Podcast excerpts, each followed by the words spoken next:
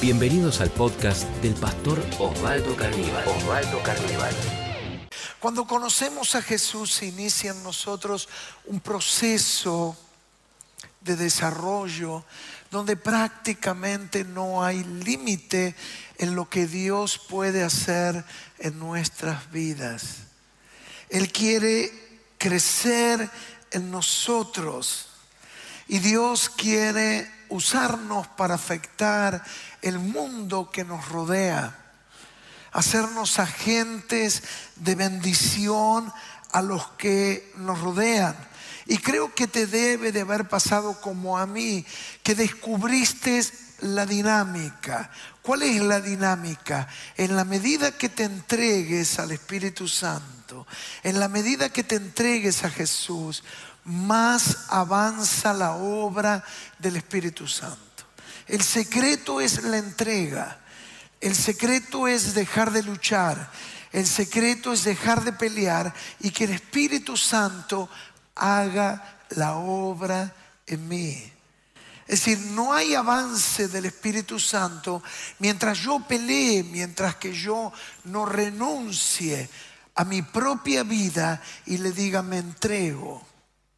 Haz lo que quieras en mí comenzamos a hablar en estos días de una historia fabulosa que yo te animo, porque vamos a seguir haciéndolo, que puedas leerla en tu casa, que es la historia de Gedeón. Gedeón es un personaje tan interesante en la Biblia, en su experiencia, era un joven.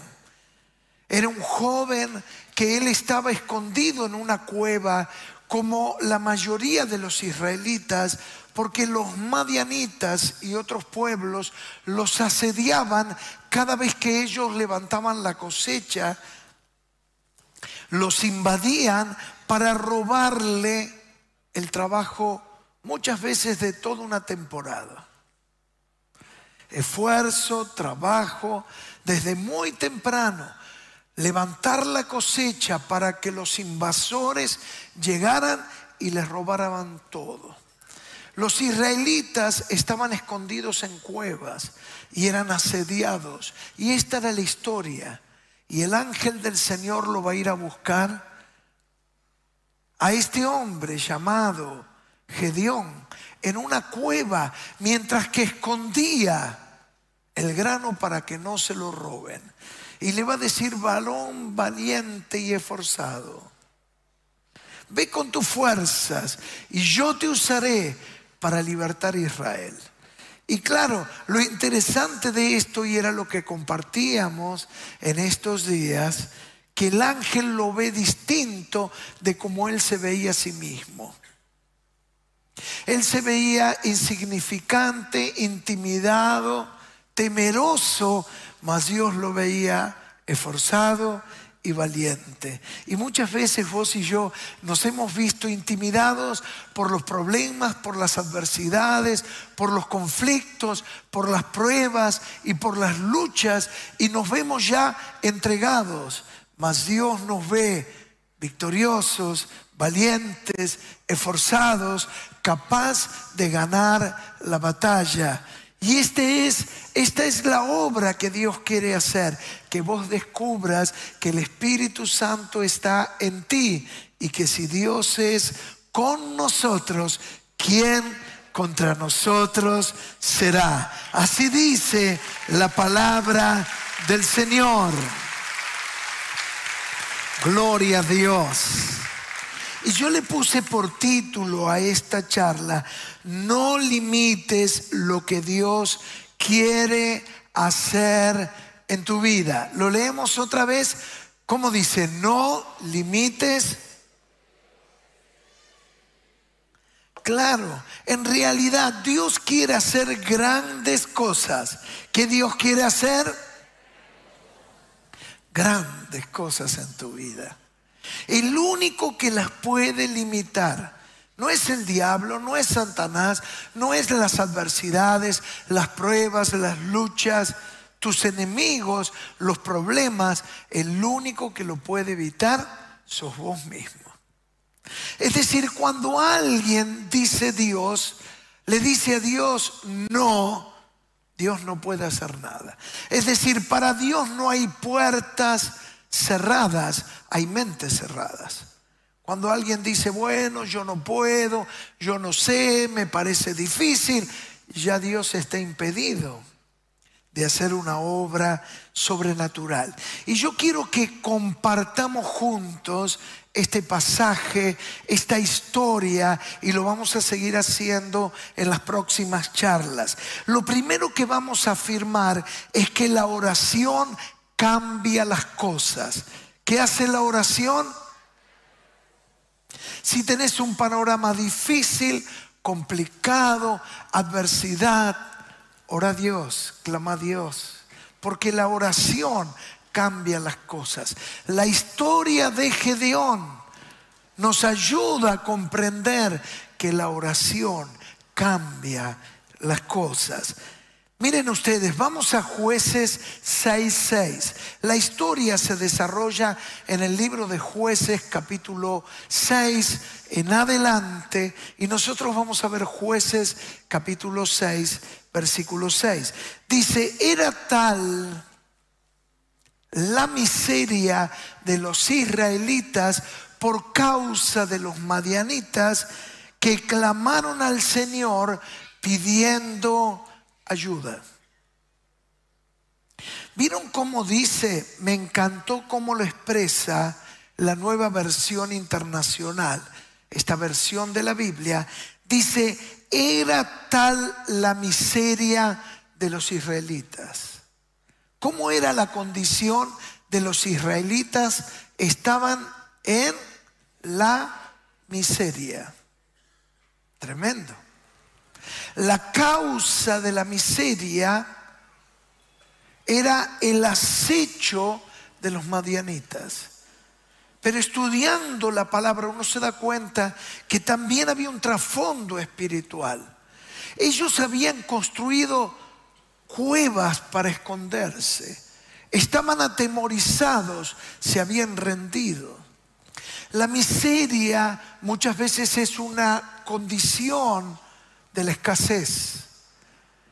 Pero a esto mucho se le suma cuando se establece una condición del ánimo. Y yo me siento en la miseria.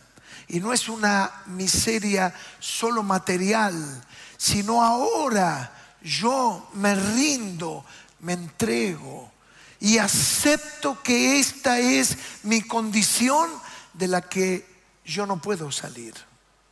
Y cuando el Evangelio llega a una vida, lo que produce es la posibilidad de salir de la escasez y del estado de la miseria en la que uno se encuentra. Porque ustedes habrán visto, hay gente que tiene plata, pero sigue siendo miserable. Vive en una miseria, vive en una avaricia, vive en una oscuridad, vive en una escasez, vive en un egoísmo. Y lo que hace el Evangelio es ayudarte a creer que el Señor te va a promover y que no importa la condición y en el lugar donde estás, el poder del Evangelio te va a ayudar a salir adelante. Gloria a Dios. Gloria a Dios. Miren, me acuerdo la historia de un joven que él vivió momentos muy difíciles, complicado, en adicciones, y vivía literalmente en una miseria económica, pero él conoce al Señor. Luego de pelear mucho y de luchar, él termina conociendo al Señor. Y me impactó tanto porque un día se acercó acá en el altar, como oramos, me dijo, pastor, mire estas llaves.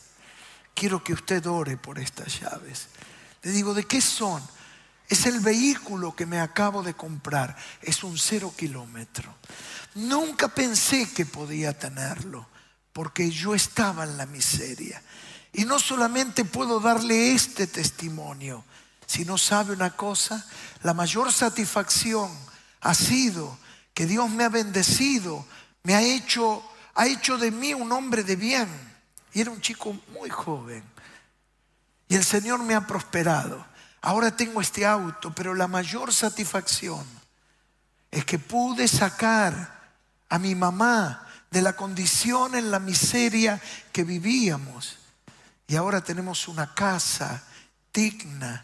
Y yo me he dado cuenta mirando hacia atrás que el que me haya ayudado a salir de la circunstancia que vivía, de las adicciones, de una vida sin propósito y sin destino, ha sido Jesucristo. Él me ha forzado, me ha bendecido, me ha prosperado y yo quiero darle toda la gloria al Señor. Aleluya. Era tal la miseria y esto me, me pegó tan fuerte y creo que muchos de nosotros hemos vivido en esa condición. Y muchas veces es tan fuerte la condición que aceptamos que no vamos a poder progresar en la vida y no vamos a poder salir. Pero bendito sea Dios que tiene misericordia de nosotros. Y esta era la vida de Gedeón. Gedeón tenía una vida miserable. Y una vida miserable no solamente está vinculado al factor dinero. Porque mucha gente, como antes te decía, tiene plata, pero es tan pobre que lo único que tiene es dinero. Y su vida es miserable. Es una vida de miseria en sus relaciones, con su matrimonio, con sus hijos, en su casa. Como solemos decir, es una pobre persona y no radica específicamente o meramente o solo en lo económico. Así estaba Gedeón. Y saben lo que nos dice acá la Biblia en jueces 6:6, era tan la miseria de los israelitas, acabamos de leer, por la causa de los madianitas que saben que hicieron, que clamaron al Señor pidiendo ayuda. A veces el problema, la lucha, la dificultad son las que nos invitan, nos promueven, nos empujan a clamar al Señor y pedir ayuda. A veces tenemos cada uno de nosotros en nuestro, interior tal soberbia que creemos que yo puedo y no necesito de nada. Y a veces es el problema el que nos recuerda que yo debo declamar al Señor. Y esto lo he visto una y mil veces. Personas que dicen, no, a mí no me van a engañar, a mí no me van a, atar con estas cosas, a engrupir, porque yo, yo soy un vivo bárbaro. Hasta que se encuentran con uno que es más vivo que ellos y ese es Jesús. Y cuando Jesús toca un corazón, y esto es lo que ha hecho con muchos de nosotros, el amor y la paciencia de Jesús. ¿Cuántos se dan cuenta que Jesús, que el Espíritu Santo nos ha tenido paciencia? ¿Verdad o no? Éramos duros, dábamos vuelta. La historia está en la Biblia. Israel estuvo, ¿saben cuánto? 40 años en el desierto podrían haber ingresado, miren este dato, saliendo de Egipto a la tierra prometida, en 11 días de caminatas sin detenerse hubieran ingresado. Pero tardaron cuánto?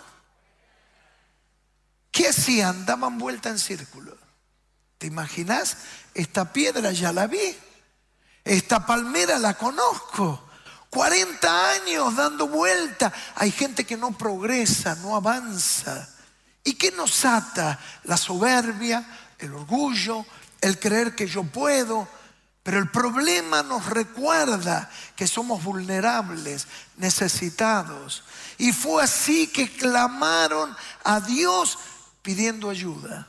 Y nunca pierdas esta condición de humildad, de sensibilidad por más que Dios te haya bendecido y hayas avanzado, que nunca dejes de levantar tus ojos al cielo, levantar tus manos y decirle, ayúdame Espíritu Santo. Recuerden esto que es fabuloso. El nombre que Jesús le asigna el Evangelio de Juan al Espíritu Santo es el ayudador.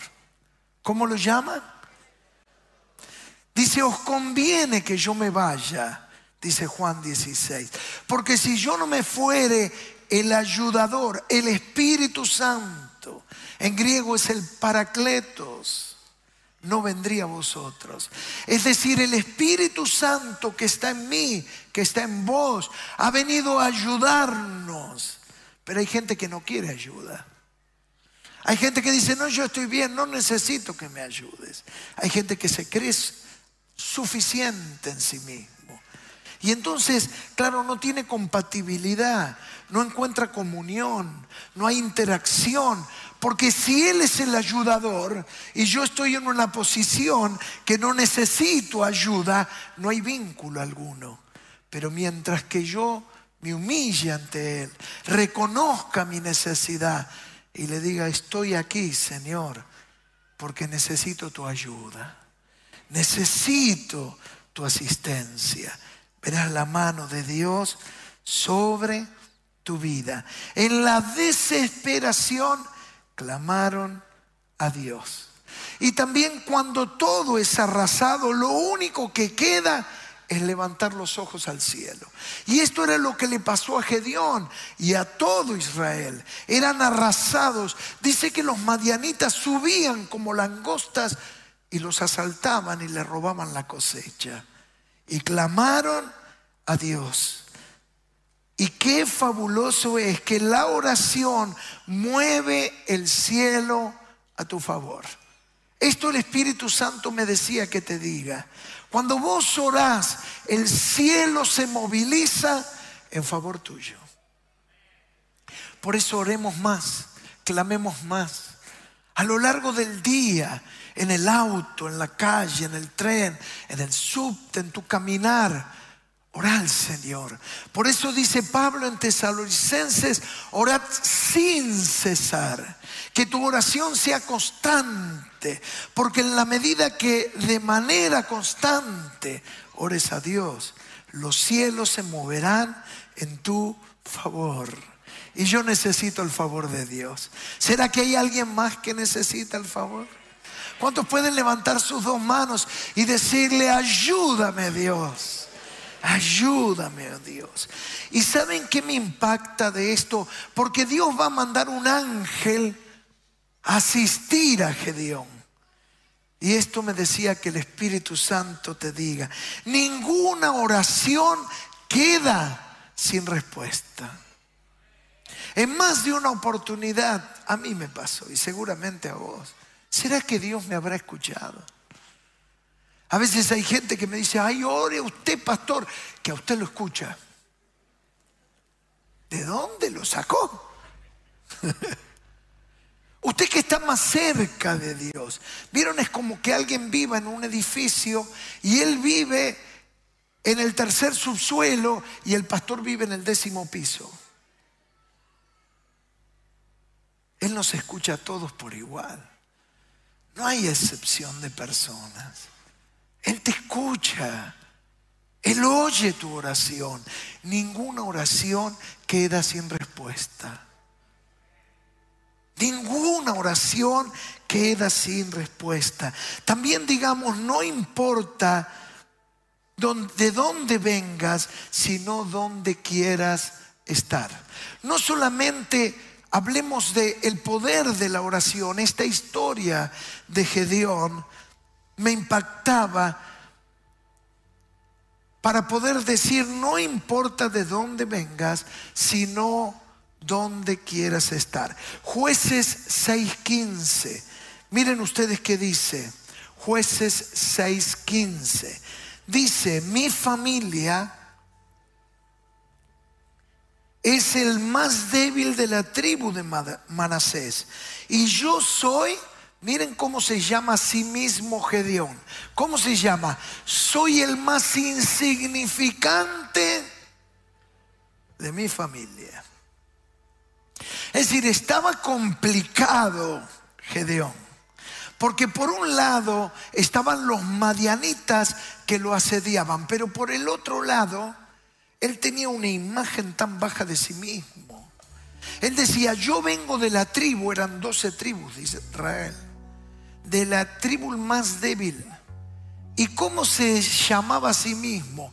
Soy él. Te lo voy a decir en, en hebreo, el último orejón del tarro. Así él se creía.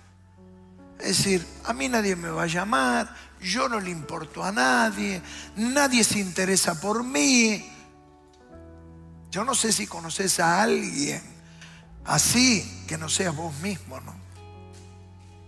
Que diga, yo no valgo nada, ves que a nadie le importo, nadie se preocupa por mí. Soy tan pobre, insignificante. Entonces cuando el ángel lo va a buscar, él dice, se equivocó de dirección. No soy yo. Lo importante es que para Dios no hay nada imposible. Él todo lo puede hacer. Gedeón era la respuesta del clamor del pueblo. El pueblo clamó por la opresión y el Señor envió al ángel y lo fue a buscar a Gedeón. Y claro, uno se diría, Señor, pero te hubiera sido buscar otro. Alguien que se creyera más valiente, más capaz. Pero Dios toma lo que no es para avergonzar lo que se cree. Y esa es la historia. Por eso el Señor te fue a buscar. Por eso el Señor te habló. Por eso te, te abrazó, te amó, te llamó, te tocó y vos decís, Señor, pero ¿qué vas a hacer conmigo? Yo soy insignificante. Mira dónde estoy. Es que no importa dónde estés, sino donde quieras estar. Y el Señor va a sacarte, va a llevarte, va a hacer una gran obra.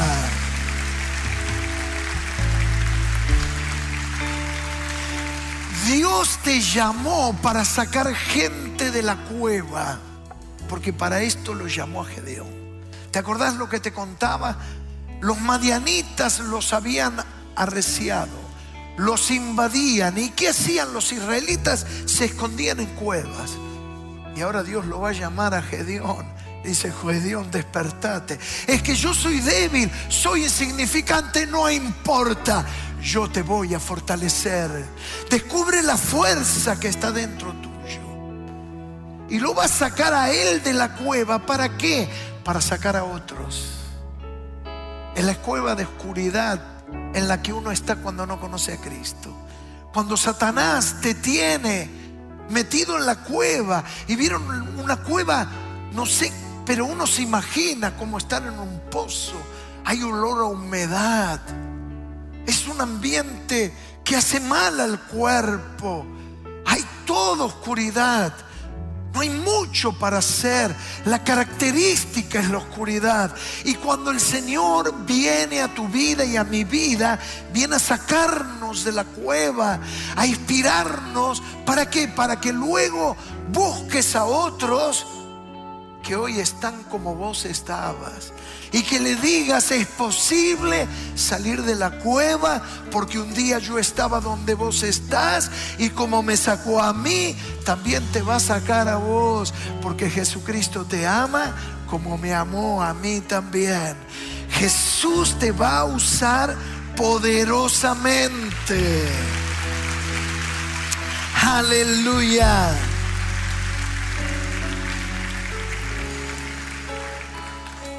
¿Saben que Silvina es jefa de enfermeros en un hospital público? Y ella cuando conoce al Señor, el Señor hace una obra tan grande que literalmente la saca de una cueva. Y ella entendió el propósito, que no era solo por ella, sino que Dios quería hacer de ella un instrumento. Y me encantó cuando me contó su testimonio. Me dijo, pastor, el Señor ha hecho una obra tan grande.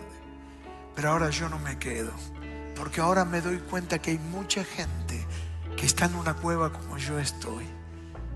Y saben que poco a poco comenzó a dar testimonio, a veces silenciosamente en el trabajo, con actitudes, con gestos, con cosas que la gente se sorprende cuando ve solidaridad, amor, paciencia, cuando no ve la irritabilidad que hay en la sociedad que nos toca vivir. Vieron que estamos en una sociedad todavía cada vez más irritable. Cualquiera quiere pelearse con otro, agrede, insulta. Y cuando ve algo distinto, dice, ¿qué le pasa? Y poco a poco el amor de Jesús alcanzó a un compañero de trabajo y a otro y a otro. Y ella me dijo, pastor, no solamente me sacó a mí, ahora en el hospital temprano tenemos una reunión de oración con los compañeros que han conocido a Jesucristo. Silvina no solamente había entendido que Dios lo había hecho por ella, sino que ahora la quería usar a ella para sacar a otros que también estaban en la cueva. Y finalmente entender que dar es el nivel más elevado de la vida. Dar es el nivel más elevado de la vida. Cuando alguien entiende que todo no pasa por mí, que yo soy el centro, lo importante, porque yo, porque yo, porque yo, sino que ahora que Cristo me cambió, empiezo a dar, a bendecir, a ser un ejemplo. Y sepan, queridos hermanos, que cuando alguien descubre el poder del dar, descubre el nivel más elevado de la vida, porque para eso estamos. Y finalmente digamos, depender del Espíritu Santo es el secreto. Jueces 6, 34 dice, entonces el Espíritu de Jehová vino sobre Gedeón. Y cuando éste tocó el cuerno, los abieseritas se reunieron con él. Claro, el cuerno era un cuerno de carnero que se convertía en una trompeta y cuando lo hizo sonar, todos se congregaron por su llamado.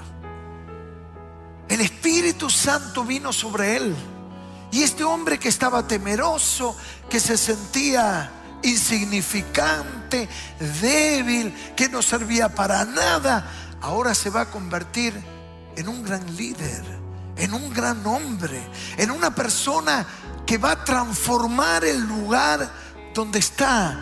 Y quiero que te prepares porque la obra del Espíritu Santo no ha cesado en tu vida, sino que Él te ha rescatado con un propósito, utilizarte para que en el lugar donde estés, la presencia de Jesús pueda fluir. Y yo sé que con muchos ya está pasando. Compañeros de trabajo, amigos, familiares, que no saben cómo describirlo y decirlo, pero dicen, mira, vos irradias algo, vos tenés un áurea, vos tenés una onda distinto. Otros dicen, no sé qué vibra tenés. Y la gente dice, no sé qué te pasa.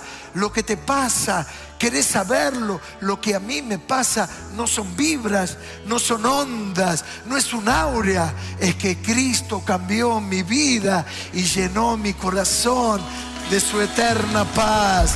Es la obra de Jesús. Es el Espíritu Santo.